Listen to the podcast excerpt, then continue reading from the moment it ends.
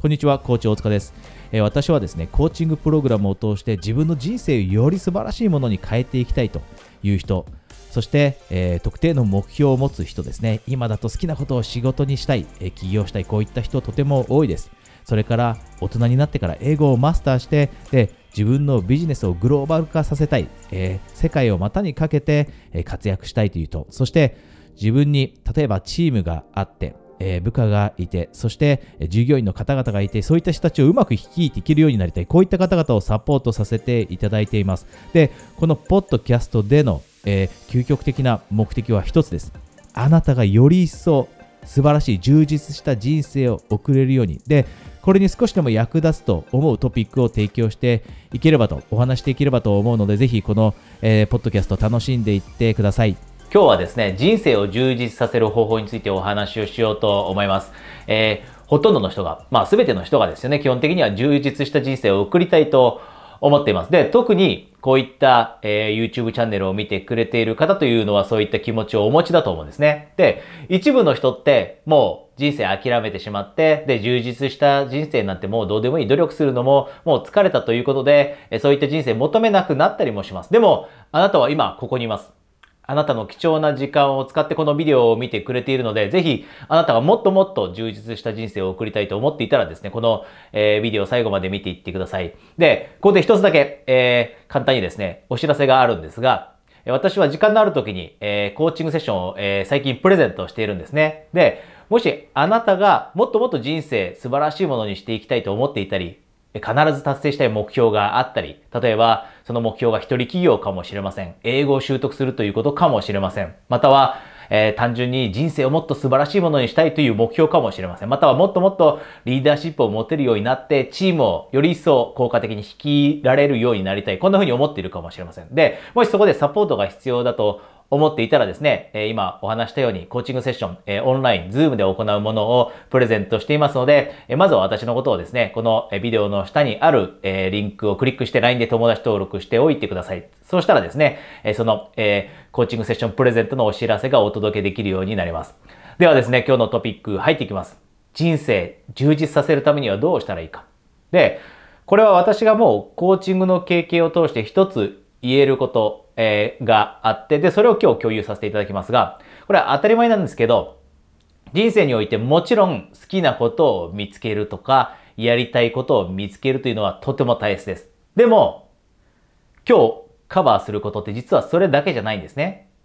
どういうことかというと、好きなことが見つかったり、好きなことを仕事にできている人がいます。で、そこに突っ走っていけば、必ずしもその人の人生が本当に充実するかというと、意外にそうでもないんです。なので、もし、じゃあ例えばあなたがやりたいことが今見つかって、それに向かって努力もできているというのであれば、今日お話しすることとても役に立つと思いますし、あとは、ほとんどの人が実はそんなにやりたいことだったり、本当に心から好きになれることって見つけられないんですね。じゃあそういった人が充実した人生を送れないかというと、そんなことはありません。そういった中でも、今日お話しすることを実践していけば、人生充実するようになってきます。で、じゃあその私が今言ってることって何かというと、二つステップがあります。まず一つ目のステップですね。一つ目のステップは、振り返りです。振り返り。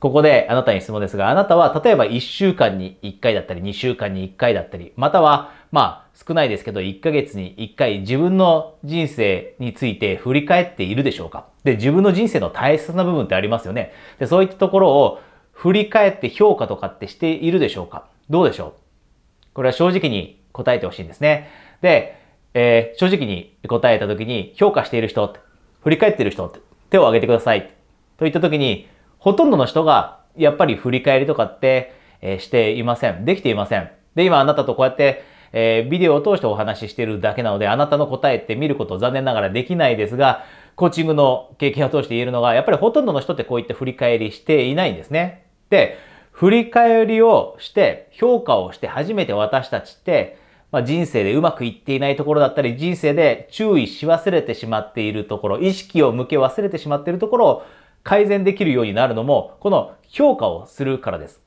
で、もしあなたが、まあ、キャリアパーソンであって、で、ビジネスのことをたくさん学んでいる人であれば、評価できないことって、えー、改善できないという、えー、そういったお話聞いたことありますよね。もうこれ当たり前だと思うんですが、ビジネスの世界では当たり前ですよね。えー、評価をしないと改善できない。だからビジネスで言うと KPI、KPI ですね、が大切になって自分のビジネスを評価しなきゃいけない。で、悪いところは改善するように努力する。で、これって人生も一緒なんです。人生も多くの人が振り返りを忘れてしまっているからこそ、本来目を向けるべきところに目を向け忘れてしまってそこの状況が悪化していくんですね。じゃあ具体的にどういったことがあるかというと、じゃあ私の人生を例にとって話していきますね。例えば、私の人生の中に大切なものっていくつかあります。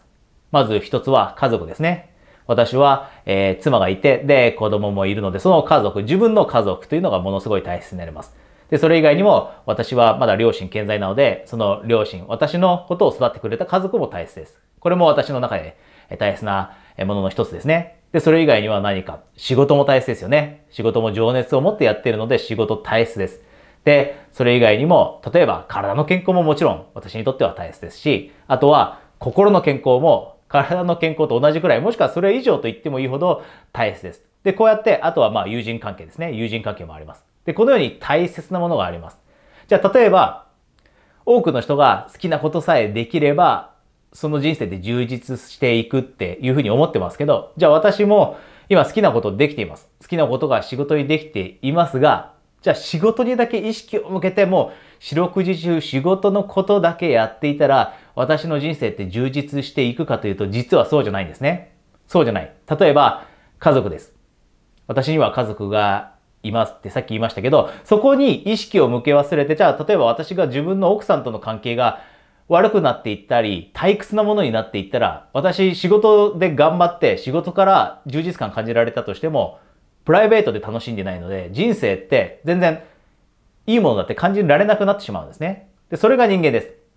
あなたにも同じように大切なエリアってあるはずです。で、あなたも結婚しているのであれば、自分の家族は間違いなく大切ですよね。で、友人が大切だったり、体の健康が大切だったり、心の健康が大切だったり。で、私はこれを1週間に1回振り返るんですね。1週間に1回自分の大切なところを振り返って点数つけるんです。10点満点で。で、10点満点でその週の評価をしてみて、あ、ここがなんとなく今人生の中でうまくいってないなというところがあれば、そこに働きかけるようにするきっかけが作れるのも、この振り返りをするから。で、例えば、仕事で忙しい1週間過ごしました。で、評価をした結果、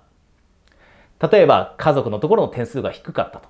で、最近何が起きているかというと、私は子供もいて、で、その中でも、えー、仕事もしてってやってると、もうお子さんがいる方はご存知だと思いますが、いろいろ忙しいですよね。子供の世話もしたり、で、一方で仕事もしたりと。で、そうすると、私の場合、奥さんに向ける意識だったり注意が減ってきたりするんですね。で、そうすると1週間の評価が悪くなったりします。家族の評価。別に子供との関係は良好。でも、奥さんとの関係が子供ができる前の頃と比べたらなんとなく少し退屈になってしまったり、私が意識を向けないからこそ、なんとなく今までのように深い絆を感じられなくなったりっていうのがありえます。で、それに気づいたとき、自分はここ働きかけなきゃいけないんだなと思えるようになって、で、そこに働きかけると。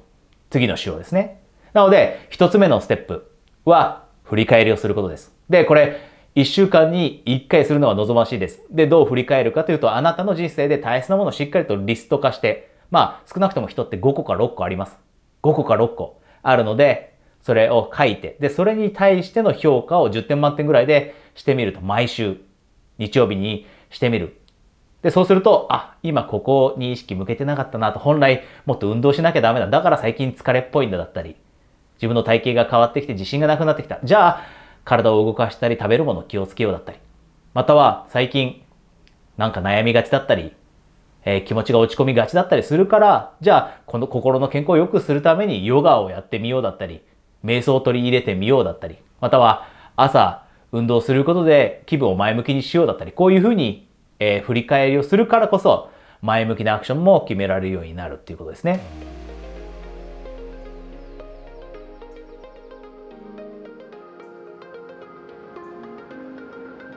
で、二つ目のステップです。もうすでに今触れてますが、二つ目のステップは、振り返りをした後にじゃあ次の1週間の中で、じゃあこの点数が悪かったところを改善するために何をしようということを決めるということです。もう一度言いますね。1週間の振り返りをした後に点数が悪くて、ここを改善したいと思うところを見つけたら、それを改善するために具体的にこの1週間の中でどんなことをしようかというのを決めることです。で、実際にそれを次の1週間の中で行動に、えー、移すこと。これが2つ目のステップです。で、例えばじゃあ、私の場合、じゃあもしかして、えー、その1週間の振り返りの結果が奥さんとの絆がなんとなく薄くなってしまったなと感じたら、じゃあこの1週間の中で何をしようと。自分の中で考えて、例えば夜子供が寝た後30分、奥さんと二人っきりで静かにお互いのことを話す、お互いの一日のことを話す、で、どんなことを普段感じているのかということを話す、共有する、こういった時間をあえて設けようというふうに自分の中で決めて、で、それを実際に毎日、次の一週間の中でやるようにする。で、そうすると今まで子供で忙しくて、で、私の場合仕事も忙しくて、で、私の奥さんの場合家事で忙しくてだったりっていうのがあって、なかなかお互いが絆を感じられない中、こういった一週間をあえて自分の中で過ごそうと決めて、30分少なくともお互いのことを共有しようという時間決めると、じゃあその次の1週間が終わった後、評価してみたときに、あ、ここちゃんとカバーできたと、リカバリーできたと。6点ついちゃったけど、今回は8点、9点ぐらいはつけられるなと。で、こういうふうにやっていくからこそ、私たちって見失いがちなものをしっかりと見つけて、で、そこを改善して、で、その結果、人生のバランスが取れて充実感を得られるようになってくる。充実した人生だなと感じられるようになってくる。なので、好きなことさえ見つかれば充実するわけじゃないです。好きなことばっかりやって、仕事ばっかりやって、他のものを台無しにしてしまっている人、あなたも、え見たことありますよね。テレビで出てくるかもしれませんし、ニュースで見るかもしれませんし、身近でいるかもしれません。仕事だけ、情熱を注いだ結果、健康を害してしまった。心はズタズタだったり、ストレス溜まりすぎていたり、またはそれ以外に大切な家族のとの時間を犠牲にしすぎてしまって、で、結局家族との仲は良くなくなってしまったり。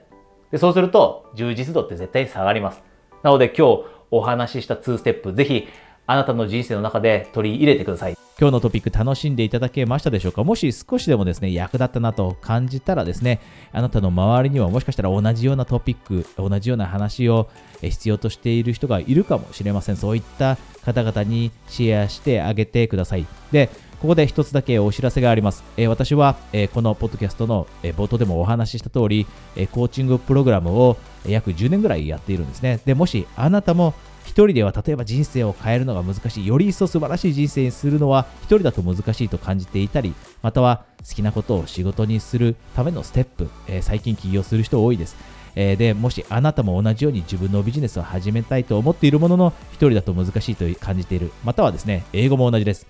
英語をマスターしたいと思いながらも、えー、英語のいろいろなスクール行ってもうまく英語は話せるようにならない。だから、えー、コーチのサポートが欲しい。このように思っていたり、で、あとはですね、チームをより一層、えー率いて、うまく率いていけるようになりたい自分のチームですね、部下の方、そして従業員の方をうまく率いていけるようになりたいというエグゼクティブコーチングもあります。で、こういったコーチングにご関心があればですね、一度だけ私はですね、時間のある時にコーチングセッションをプレゼントしています。で、このプレゼントは、このポッドキャストの下にあると思うんですね。LINE の登録リンク、クリックしていただいて、友達登録していただいた方にですね、私の次の、空いているプレゼント枠のですね、お知らせをするようにしているので、えぜひですね、えそちらのリンクから私のことを、え友達登録しておいてください。えそれではですね、ご関心がある方はコーチングセッションで1対1でです。オンラインでお話しできるのを楽しみにしています。